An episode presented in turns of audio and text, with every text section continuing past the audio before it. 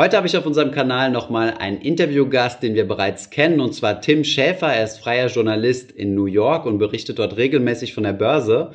Und ähm, ja, ich habe Tim einmal kontaktiert, um ihn zu fragen, wie denn das Corona-Geschehen ihn in seinem Privatleben zunächst einmal beeinflusst in New York und was die Einflüsse von Corona auch auf die Börse gerade in den USA sind.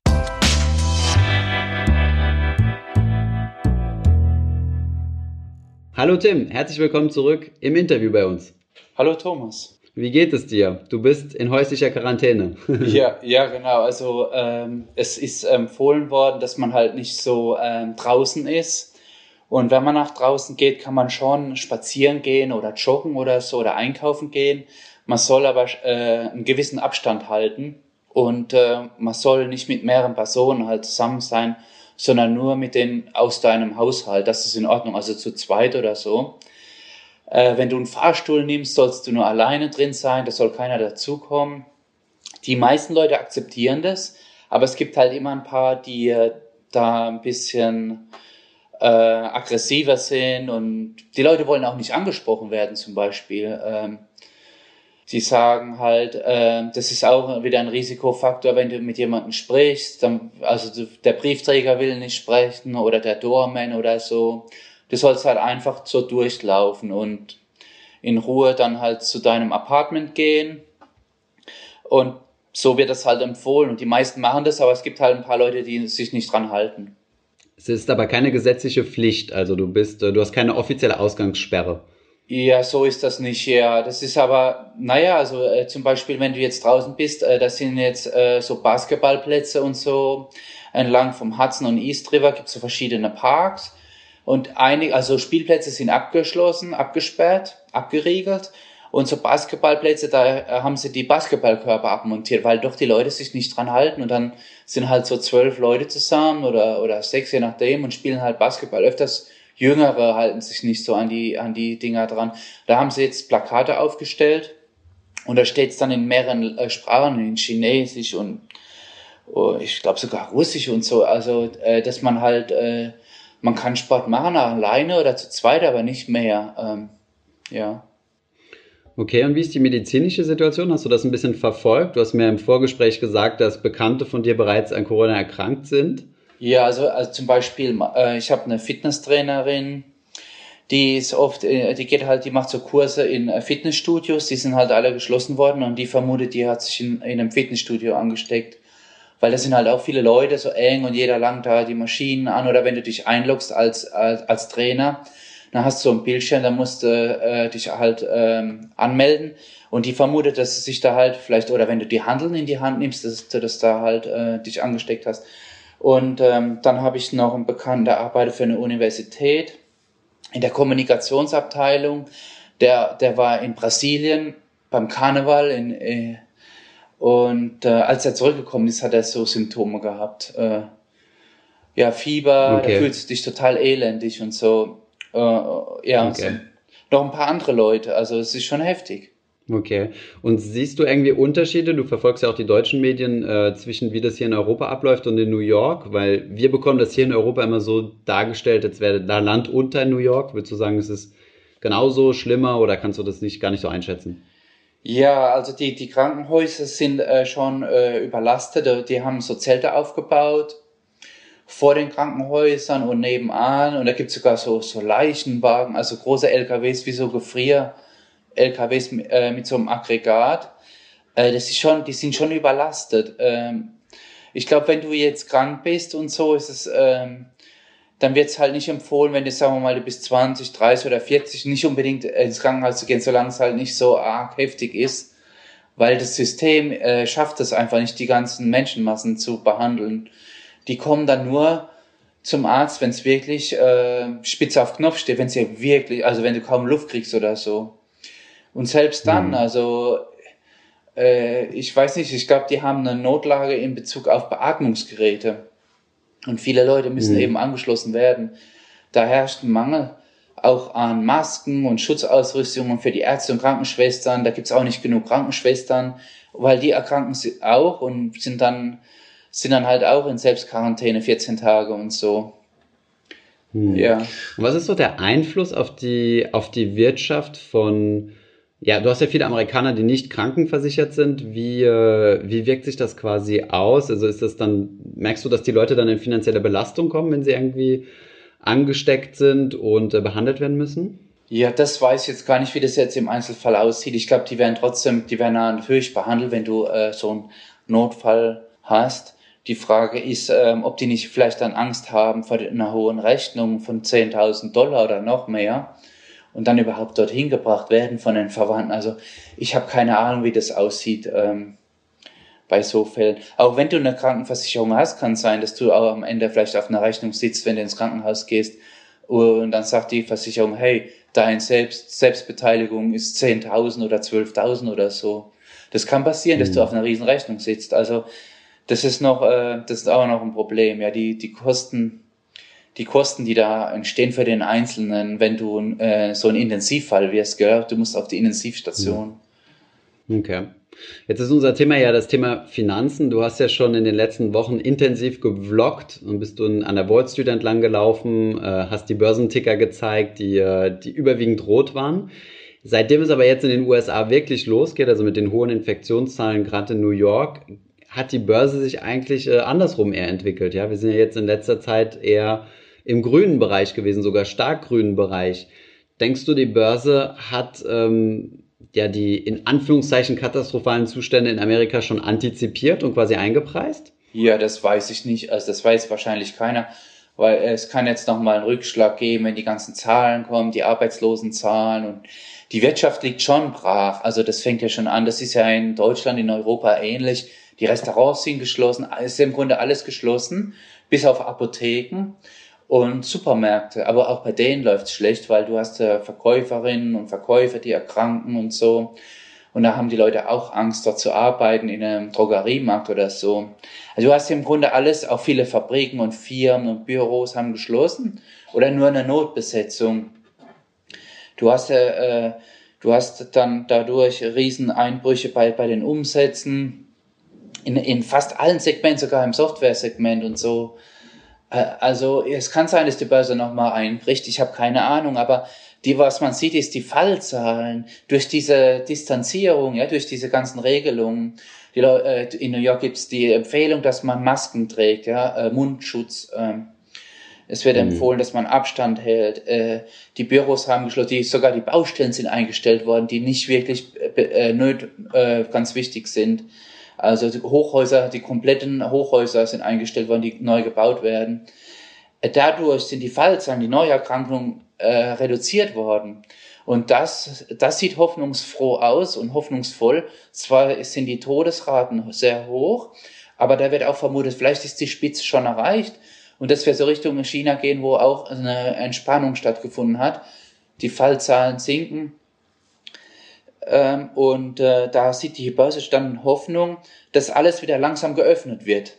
Das heißt, vielleicht nimmt der Flugbetrieb ganz langsam wieder zu und dass Firmen sagen, hey, statt Homeoffice können wieder langsam die Leute reinkommen. Wir achten vielleicht noch auf Distanz, dass die Leute nicht so eng sitzen an ihren Schreibtischen.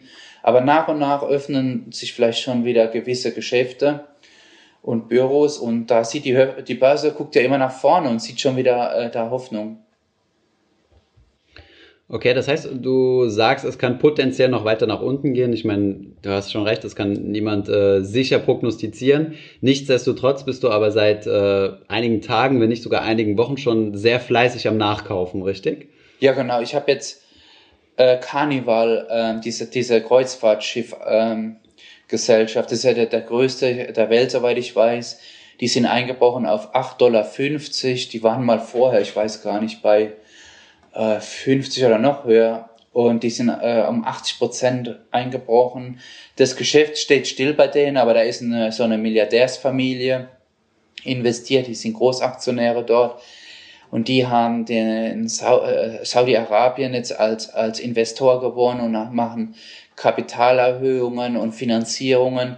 Und bei denen scheint sich durch diese ganzen Geldspritzen die, die Not gelindert zu haben und da hofft man natürlich auch, dass das Geschäft wieder zur Normalität zurückfindet, vielleicht schon dieses Jahr oder spätestens nächstes Jahr. Ich glaube, dass viele Leute, die so Fans von diesen Kreuzfahrtenschiffen sind, dass die dann halt auch wieder ihre Reisen buchen, wenn die Krise halt rum ist. Okay, auf jeden Fall sehr mutiges äh, Investment. Denkst du nicht, dass das nachhaltig das Geschäftsmodell ähm, beschädigt sein kann? Gerade mit diesem, ja, mit diesem Fall, wo du ja ein Kreuzfahrtschiff vor der äh, kalifornischen Küste hattest, ähm, das unter Quarantäne gestellt wurde komplett und von Trump erst gar nicht reingelassen wurde, bis äh, ja, das Image, das Image leidet schon, aber es kann sein, dass die Leute das abhaken und vergessen und wenn die Nachrichtenlage dann besser ist und es gibt ja auch Leute, die haben so Punkte und Treuekonten mit denen. Und die, vielleicht auch manche haben gebucht und haben es nur aufgeschoben, ja. Und dann suchen die einen Ersatztermin. Also ich kann mir schon vorstellen, dass sich das normalisiert, aber es kann, kann dauern. Ich habe keine Ahnung, man, man muss abwarten. Aber es gibt so mhm. bestimmte so, so Fans, so ältere, ich glaube so Senioren, die mögen das. Ja, ähm, das ist mir auch schon aufgefallen. Oder Eltern mit so, so Walt Disney hat ja auch so Kreuzfahrtschiffe und die werden, die werden natürlich ähm, alles in Bewegung setzen, das zu bewerben. Vielleicht machen die so Specials und ähm, äh, ja, vielleicht machen sie auch so irgendwelche Sonderaktionen, dass sie sagen, vielleicht, dass wir doch in, in den Restaurants oder das mehr geputzt wird, keine Ahnung, aber ich denke, das kommt wieder zur Normalität, auch der Flugverkehr zurück. Aber es kann dauern, mhm. wir, wir wissen das nicht. Okay.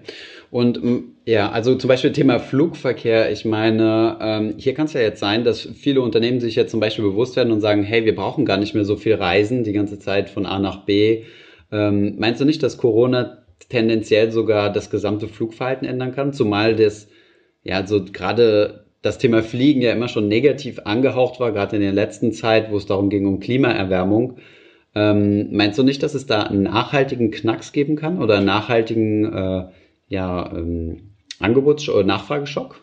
Ja, also ich habe jetzt keine Airline-Aktien, aber es, äh, es kann passieren, klar. Das kann, das kann Verhalten äh, verändern. Es kann auch sein, dass die Leute mehr über Amazon bestellen, dass sich das sogar noch mhm. verstärkt und auch so Videokonferenzen, wie wir das jetzt machen, äh, natürlich, das kann verstärkt werden durch den neuen Push, dass die Leute sich dran gewöhnen, vielleicht so Essensboxen zu bestellen oder so oder äh, oder ja klar, weniger Reisen kann sein, ja, das äh, wir, das wissen wir nicht. Aber Reisen ist schon so ein Megatrend, so Fliegen und auch äh, so Millenniums, das ist ein großes Thema für die äh, äh, so eine Art Freiheitsmoment, dass man halt viele Sachen sehen will auf der Welt ähm, so eine Dschungeltour machen oder in einen Nationalpark nach, äh, nach Kalifornien oder so oder nach mhm. Neuseeland. Ich glaube, ich glaube, der Trend kommt zurück, dass die Leute so reisen ist so ein riesen Trendthema. Das ähm, ja keine Ahnung, mal, ja wir müssen großer, abwarten. Ja. Du bist ja auch ein großer Warren Buffett-Fan. Warren Buffett ist ja jetzt vor kurzem bei Delta Airlines, hat er ja ein großes äh, Teil oder einen großen Anteil seines Paketes verkauft. Ich glaube 18 Prozent, wenn ich mich nicht ganz irre. Hast du das ein bisschen verfolgt? Ja, ich, äh, ich habe keine Ahnung. Ich glaube, da war über 10 Prozent. Und dann gibt's so äh, Regulierung, strikte Regulierung, auch bei den Banken. Da hat er das, äh, das war ein seltsames Ding, äh, habe ich auch nicht verstanden, aber der will immer, glaube ich, unter 10 Prozent sein, wobei es keinen Sinn gemacht hat, warum er vorher das aufgestockt hat und dann später reduziert. Vielleicht hat er doch gedacht, Mensch, das wird ganz schlimm werden mit den Airlines. Oder weil die haben auch so Notkredite beantragt, die Airlines, ähm, und die haben sie, glaube ich, auch. Die sind jetzt im Genehmigungsprozess. Vielleicht hängt das auch damit zusammen, dass er versucht hat, äh, dass da nicht so ein Großaktionär ist. Äh, vielleicht hätte das das blockiert, die Genehmigung von irgendwelchen Staatshilfen und so. Ich habe es nicht okay, ganz verstanden. Es gibt jetzt noch keine offizielle Äußerung. Ja. Es gibt noch keine offizielle Äußerung von ihm. Ja, genau. Diesbezüglich. Ah, okay, wusste ich nicht. Okay, interessant. Aber du bist ja auch bei einem äh, definitiven Krisenprofiteur mit drin. Das letzte Mal, dass wir gesprochen haben, hast du über deine Netflix-Position gesprochen. Ähm, zum heutigen Tag hat der Kurs sich ja schon fast wieder erholt. Ist gar nicht so weit vom äh, Allzeithoch entfernt. Ähm, bist du dabei geblieben? Hast du nachgekauft? Ja, ich bin dabei geblieben. Ich habe noch die gleiche Stückzahl wie damals. Mein, mein, äh, meine Strategie ist ja Buy and Hold extrem. Ich verkaufe mhm. grundsätzlich keine Aktien. Ähm, ich, ich kaufe eher zu, aber ich habe da nicht zugekauft und ich denke, äh, Netflix hat noch eine riesen Zukunft. Aber klar, ich bin, mhm. ich bin, äh, ich bin Aktionär, deswegen sage ich das klar. Ich habe, äh, ich bin befangen. Aber nee, weil, weil das ganze Fernsehen verändert sich, das traditionelle äh, lineare Fernsehen, das hat irgendwie keine Zukunft mehr. Die Leute wollen streamen. Ich habe jetzt diese äh, Tiger-Dokumentation Tiger King gesehen. Die haben so mehrere Folgen. Ähm, und irgendwie treffen die total den Geschmack der Leute. Die, die, ähm, die wissen genau, was gut ankommt. Wobei die haben jetzt auch ein Problem, dass die Leute halt mit dieser Social Distancing keine neuen Projekte machen wollen in, in Kalifornien oder weltweit. Da kommt es vielleicht auch zu einem Stau bei den, äh, dass sie halt weniger äh, Filme in der Pipeline haben. Die haben zwar noch einiges, aber dass sich das auch ein bisschen abflaut. Ähm, dass die Regisseure sagen, die Produzenten, die Schauspieler, hey, warum warten wir nicht noch ab zwei Monate oder so, wenn wir ein neues Projekt machen? Weil es einfach zu riskant ist, dass du die ein ganzes Team da irgendwie bringst zum Drehtag. Das ist ein mhm, Problem. Ja, stimmt. Aber ich glaube, so der ganze Trend hin geht dorthin Richtung Streaming. Da gibt es zwar mehr Konkurrenz, aber auch mehr neue Kundschaft. Vielleicht nicht in den USA, weil ja schon jeder zweite Haushalt ist dort Kunde, aber so in mhm. Europa mhm. und in Asien und so, die haben total noch den Nachholbedarf. Okay. Jetzt bist du auch bekannt, in sehr, ähm, eine sehr frugale Lebensart zu haben, also sehr sparsam zu leben, sagen wir es immer so. Ähm, ich, ist das jetzt noch, äh, noch krasser geworden, durch, äh, dadurch, dass man kaum mehr rauskommt, keine Ausgaben mehr für Restaurant? Bist du jetzt noch sparsamer geworden quasi? Ja, genau, zwangsweise. Ja, vielleicht ein Restaurantbesuche, das so mal schon mal selten, aber jetzt natürlich gar nicht mehr, es geht ja auch nicht. Ja, ich habe noch immer das alte iPhone 6 Plus da überlege mhm. ich, vielleicht gehe ich sogar in die andere Richtung, kaufe mir jetzt einen neuen Mac und ein neues iPhone. Äh, okay, über ja, Amazon dann? Äh, nee, vielleicht direkt über Apple. Ach so, genau, stimmt, ich verschicke ja auch. Ja, ähm, vielleicht gehe ich sogar so konträr, weil ich mache gern so konträr, also wenn, wenn die Angst groß ist und alle sagen, hey, die, das ist alles so schlecht, warum kaufe ich jetzt, ähm, dann kaufe ich Aktien. Und vielleicht werde ich jetzt im Konsum ein bisschen aggressiver, kaufe mir ein neues iPhone und einen neuen Mac oder so. Warum hm. nicht? okay, sind die günstiger? Äh, ja, vielleicht gibt's, ja genau, die haben, es gab so, da gibt's so ein älteres iPhone-Modell, das haben die jetzt reduziert. Ähm, das ist so eine abgespeckte Version vom iPhone 11. Ich glaube, die nennen das iPhone okay. 9, das ist ganz verwirrend, keine Ahnung. Aber das hm, haben sie jetzt, okay. glaube ich, reduziert. Und ja, warum nicht? Man muss äh, vielleicht auch ein bisschen was investieren. Ähm, es ist ja auch berufsbedingt, das brauche ich. Und dann, ja, wo spare ich denn noch? Also, aber ich habe jetzt sogar die Ausgaben gehört, ich habe eine Fitnesstrainerin, gut, die ist jetzt krank geworden. Ich habe jetzt, äh, da gebe ich jetzt ein bisschen mehr Geld aus und mache das online. Wir machen es äh, per Online-Video Zoom. Und ah, ja. da habe ich jetzt auch ein bisschen abgenommen, so über 10 Pfund. Also man kann auch was Gutes aus einer Krise machen, mehr joggen gehen, weniger futtern mhm. und so. Äh, mhm. Es ist schlimm und dramatisch und es ist grauenhaft, dass diese ganzen Leute sterben, gerade die Schwächsten der Schwachen, Senioren und so Leute mit Vorerkrankungen, das ist wirklich sehr traurig. Aber für, für dich selbst kannst du vielleicht sogar sagen, hey, warum lerne ich nicht was Neues oder warum mache ich nicht mehr Sport oder arbeite ein bisschen an der Ernährung. Also man kann versuchen, aus jeder schlimmen Situation das Beste für sich selbst zu machen. Mhm. Okay. Super, vielen Dank für diese motivierenden Worte am Ende, Tim. Ja, gut. Danke für das Gespräch. Danke auch. Danke fürs Interesse. Ich hoffe, diese Podcast-Folge hat dir gefallen. Wenn ja, dann zöger doch nicht in deinem Umfeld bei deinen Freunden und Bekannten von diesem Podcast zu sprechen. Und wenn du auf iTunes bist, dann lass uns doch gerne eine Bewertung da und einen Kommentar, denn das hilft uns, mehr Menschen zu erreichen und für das Thema finanzielle Bildung zu begeistern.